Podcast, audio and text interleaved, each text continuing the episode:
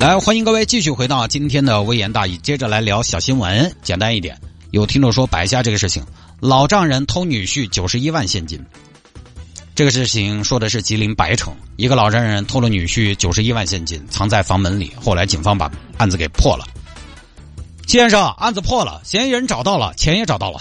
是啊，找到了。这该死的贼是谁呀？我要把他碎尸万段呢。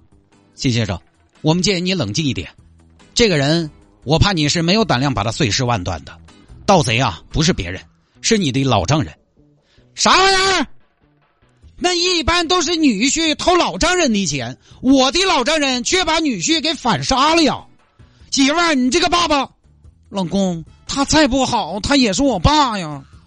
女婿，哎呀，爸，你这你怎么你怎么怎么能对你女婿的钱下手呢？你这是缺了大德呀！哎，女婿，我也是有苦难言呐。你有什么苦啊？平时我这当儿子的，我是没孝敬您吗？生活费不是照给吗？每个月都给吗？几大千吗？哎，我是我是想自己做做生意。你自己做生意，你都六十八了，你做啥生意？你安享晚年不好吗？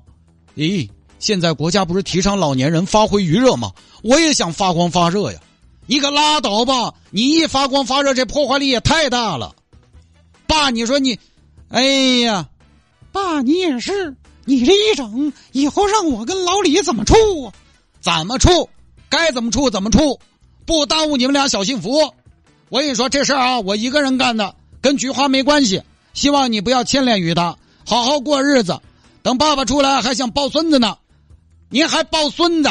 你您不会抱去卖了吧？卖了创业吧，爸，你说你，你说你这玩意儿，你要钱要做生意，你跟我说呀，为什么要偷啊？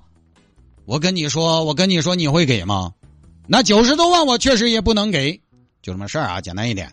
现在案件正在进一步的审理之中。这个事儿呢，我研究了一下，它有个细节，其实新闻报道里边没说明，就是什么呢？